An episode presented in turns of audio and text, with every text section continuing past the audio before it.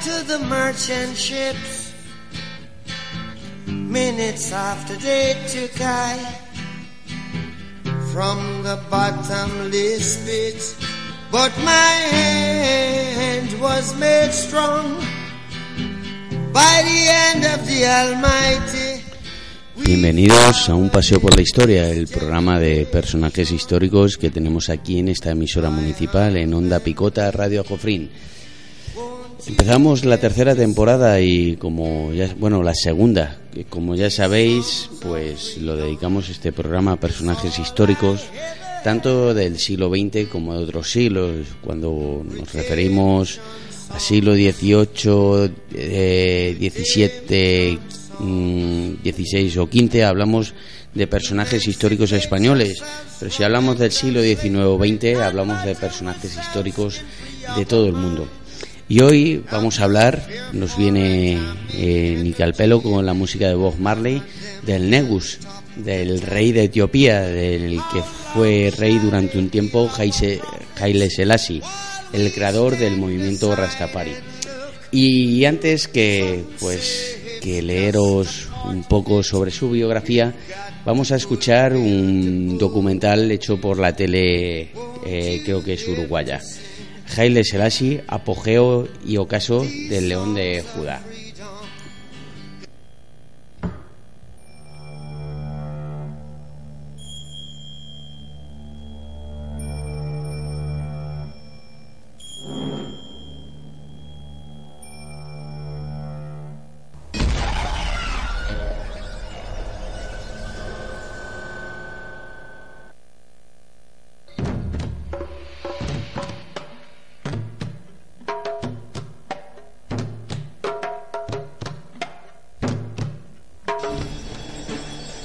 Etiopía, imperio milenario, tierra de guerreros valerosos, hijos de Salomón y la reina de Saba, escenario de grandes conquistas a lo largo de su historia, patria de reyes gloriosos y valientes.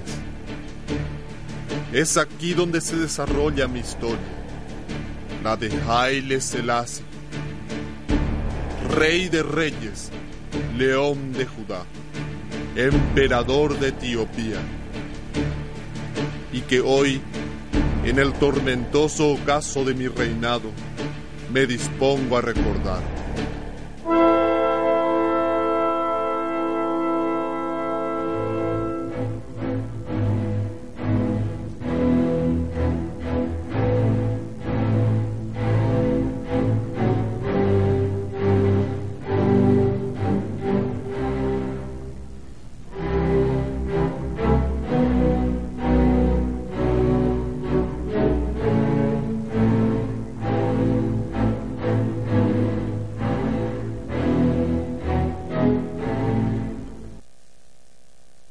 Nací en Harrar en 1892. Fui bautizado con el nombre de Tafari Makonem. Era hijo de un fiel general del emperador Menelik II, aquel que consiguió unificar a todos los antiguos reinos para formar un estado sólido y sentar las bases de la modernidad y el desarrollo. Mi padre, también era pariente del emperador y mi familia gozaba de su favor. Esto me permitió acercarme a la corte y entrar al servicio del monarca. Poco a poco, mi inteligencia y sagacidad, fruto de una formación sólida en el extranjero, me permitieron ir escalando posiciones dentro del imperio. Logré ser nombrado gobernador en varias provincias, en donde destaqué por mi labor modernizadora justicia y equidad. Estos logros hicieron que Menelik me llamara a su lado para ser su hombre de confianza. Gracias a mis consejos, Etiopía logró abrirse al mundo, rompiendo su aislamiento secular.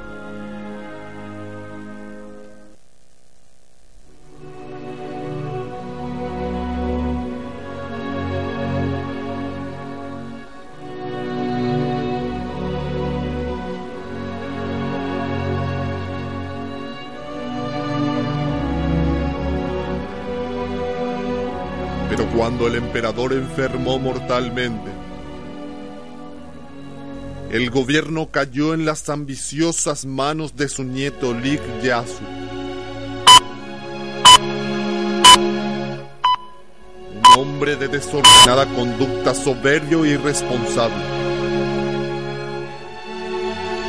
que incluso quería convertirse al Islam y desterrar a la milenaria religión cristiana. Ante el descontento del pueblo y la caótica situación que amenazaba con destruir a la unidad del país, me vi obligado a actuar.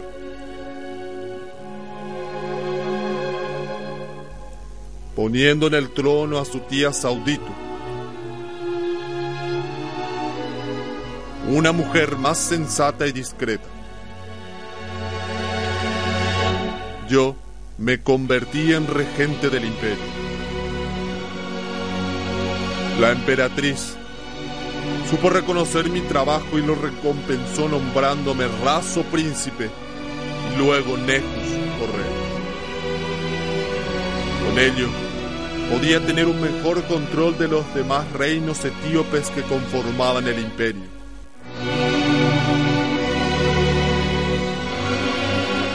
Tras la muerte de Saudito, años después, fui investido como emperador, adoptando el nombre de Haile Selassie, poder de la Trinidad.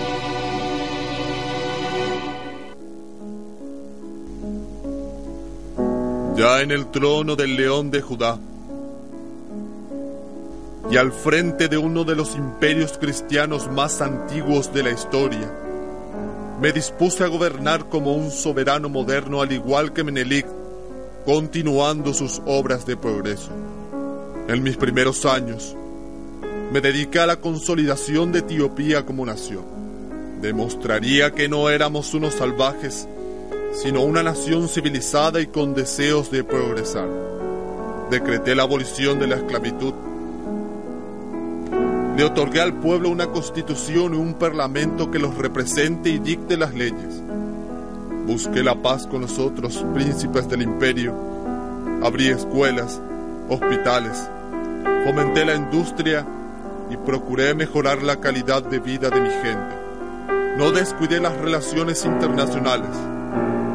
Siguiendo la labor de Menelik, abrí embajadas en varios países Suscribí al imperio en varios e importantes tratados internacionales y lo hice miembro de la Liga de Naciones. Etiopía se convertía finalmente en una nación seria, reconocida por todos los países del mundo.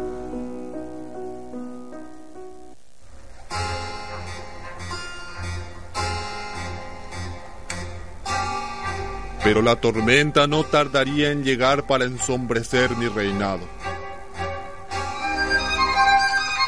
Una oscura figura surgía en Europa. Benito Mussolini buscaba extender los límites coloniales italianos, queriendo resurgir al antiguo imperio romano el reino de Italia ya había intentado conquistarnos en el siglo pasado,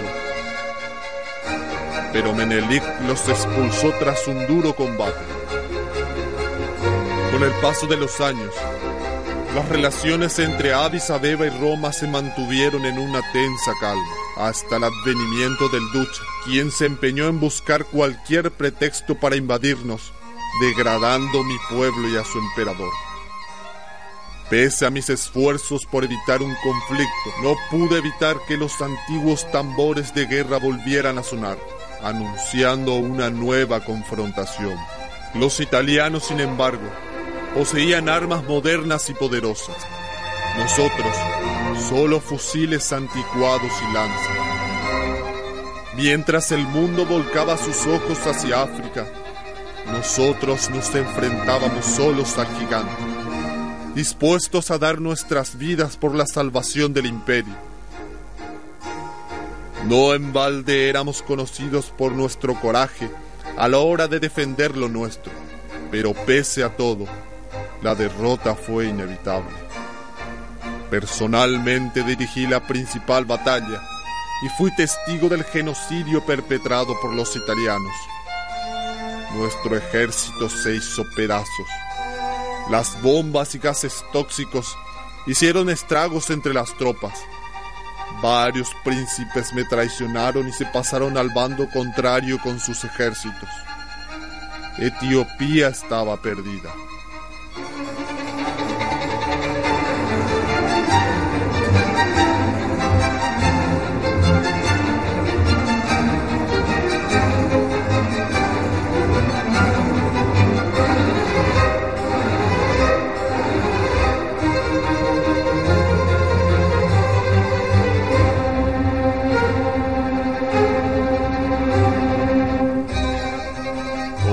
A exiliarme, decidí continuar con la lucha.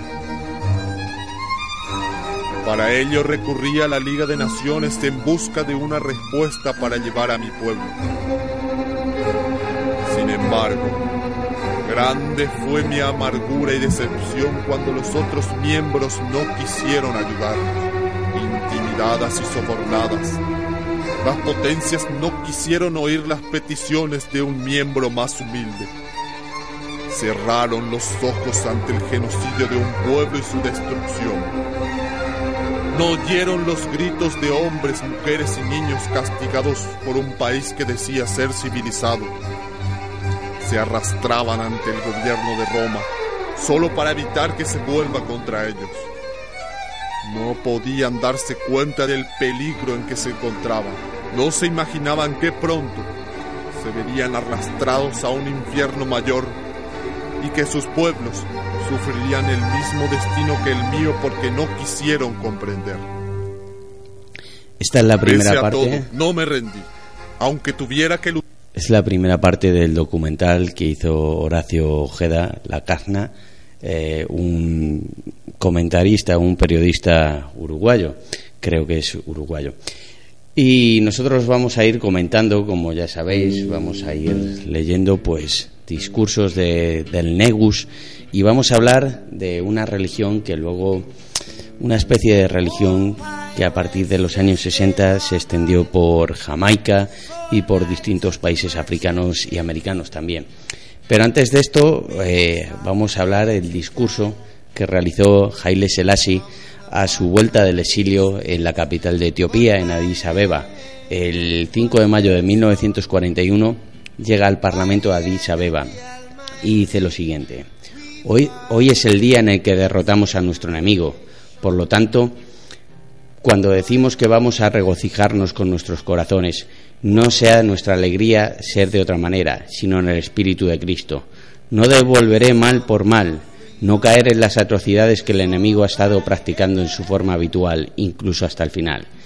Tenga cuidado de no estropear el buen nombre de Etiopía por actos que son dignos del enemigo. Veremos que nuestros enemigos están desarmados y enviados de la misma manera que vinieron. Como San Jorge mató al dragón, que es el santo patrono de nuestro ejército y de nuestros aliados. Vamos a unirnos con nuestros aliados en la amistad y la amistad eterna con el fin de poder estar de pie contra el dragón impío y cruel que ha aumentado recientemente y que es la humanidad opresora. Como ya sabéis, la guerra mundial, en la Segunda Guerra Mundial también se cobró un montón de víctimas en, en África. Eh, Italia invade Etiopía y gracias al Imperio Británico y también a los eh, distintos ejércitos eh, etíopes logran echar al duce, a Benito Mussolini y un poquito más al norte, Libia, Egipto también se libra y en Argelia una guerra con el, jefe del Africa Corps, el general Rommel. Pero bueno, eh, nosotros nos dedicamos a hablar de, la personalidad de, de Haile Selassie hoy. Bueno, Haile Selassie eh, en el 60 al 69 empieza a tener relaciones internacionales con un montón de, de países y pero tiene un pequeño conflicto. En los años 60 una parte de Etiopía, Eritrea, la parte eh, más italiana y la parte que está, digamos, en la costa, que hoy es un país independiente, empieza a pedir una independencia. y en el 61 las tensiones de independencia entre eriteos y etíopes eh, culminan con la guerra de independencia de Eritrea. El emperador declara en la provincia decimocuarta Eritrea de Etiopía en el 62, pero la guerra continuará durante 30 años, primero con Haile Selassie, entonces eh, la Junta, respaldado por los soviéticos que lo sucedió, trató de, tener, trató de retener a Eritrea por la fuerza. En el 63, eh, el Negus presidió la formación de la Organización de Unidad Africana, la UA, precursor de la unión eh, de todo el continente africano. La nueva organización estableció su sede en la capital de Etiopía, en Addis Abeba. En mayo de ese año, Haile Selassie es elegido el primer presidente de la UA oficial, una, eh, una silla giratoria. Junto a Modiko Keta de Mali, el líder etíope, más tarde ayudaría a negociar con éxito los acuerdos de Bamako, que puso fin al conflicto fronterizo entre Marruecos y Argelia. Conflicto que, aunque hoy no es muy latente, todavía mantiene a los dos países norteafricanos, digamos, en unas relaciones no, no muy cordiales. En el 64 iniciaría el concepto de Estados Unidos de África, una proposición más tarde eh, que más tarde cogería eh, Muammar el Gaddafi, el líder libio muerto en el 2000, bueno, muerto asesinado tras la guerra civil en Libia en el 2014. Pero nosotros vamos a ir, eh, bueno, Haile Selassie será depuesto en el 74 en una revolución debido a, la gran inflación económica que sufría Etiopía y también a una gran hambruna que sufre Etiopía y accede al poder eh, un gobierno pansoviético. Pero eh, nosotros a lo que vamos eh, y casi lo que más nos interesa es pues hablar de, del movimiento Rastafari eh, la coronación de Haile Selassie fue tomada como la culminación de una profecía dictada por Marcus Garvey, quien fuera considerado la reencarnación de San Juan Bautista, y sentenció así: Mirad a África cuando un rey negro se ha coronado, porque esa es la señal de que el día de la liberación está cerca. La idolatría tafari también fue basada en lo que era interpretado como una predicción bíblica, escrita en los Salmos del 87 en Salmo 87. Yo me acordaré de Raab y de Babilonia entre los que me conocen. Aquí están Filistea y Tiro, con Etiopía. Estos nacieron allá. Y de Silón se dirá, este y aquel han nacido en ella, y el Altísimo mismo la establecerá. Jehová contará al inscribir a los pueblos. Este nació allí. Además, Haile Selassie es considerado, según la tradición etíope, el número 225 de una línea ininterrumpida de reyes del linaje de Salomón, el hijo de David. En la década de 1950, el mensaje de unidad racial y orgullo del rastafarismo puso una alerta a las autoridades de clase media y altas blancas de Jamaica, que todavía seguía siendo colonia de Gran Bretaña hasta el año 58 suscitando enfrentamientos entre estas y los rastafaris de clase baja negra, recibiendo estos últimos brutales palizas y humillaciones, además de asesinatos. Fue en la visita del 21 de abril del 66 de Selassie a, a este país donde transmiten a los líderes rastafaris el mensaje de no emigrar a Etiopía hasta no haber liberado antes el pueblo de Jamaica, detonando así su popularidad en este país. Marcus Garvey fue un inspirador del movimiento Rastafari, defendiendo su causa, que toda la población negra del mundo debería unirse en hermandad y retomar el continente africano, aun cuando él mismo no militaba dentro del rastafarismo.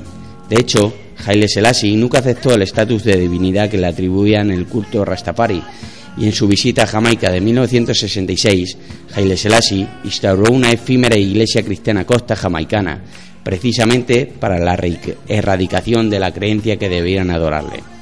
Un hombre nunca debería adorar a otro hombre, sentenció al conocer el culto creado. Sin embargo, debido al monumento de su nacimiento, se le considera una manifestación de la divinidad en la tierra para la nueva era del Cordero que viene. Se cuenta que, bueno, eh, Haile Selassie mantuvo buenas relaciones con, con, el dictador español, con Francisco Franco, y en una de sus últimas visitas, en el año 71, visitó la ciudad de Toledo. Y uno de, los concejales de, Toledo entendía, eh, bueno, sabía inglés perfectamente. Y eh, este señor, Haile Selassie, tenía pensamientos de que él era divino. En un momento, Haile Selassie iba al servicio y su, su camarilla no estaba allí. Entonces, el concejal tiene que tiene que bajarle la cremallera y ayudarle a mear al rey. Cuentan que, el, que este concejal eh, mm, lo miraba con, con, cara de incredulidad y, claro, lógico, no lo quería hacer. Lo que pasa es que el hombre, el Negus, al creerse una divinidad, pues lo tenía que hacer sobre todo para quedar bien con, con el dirigente de este país etíope.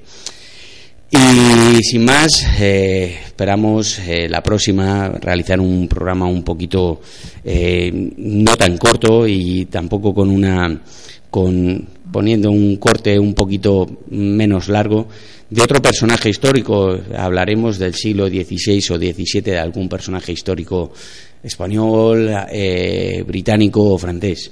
Y sin más, nosotros os dejamos con Bob Marley ya sabéis con qué canción, Redemption Song, otro que es, es considerado entre los Rastafaris como una leyenda.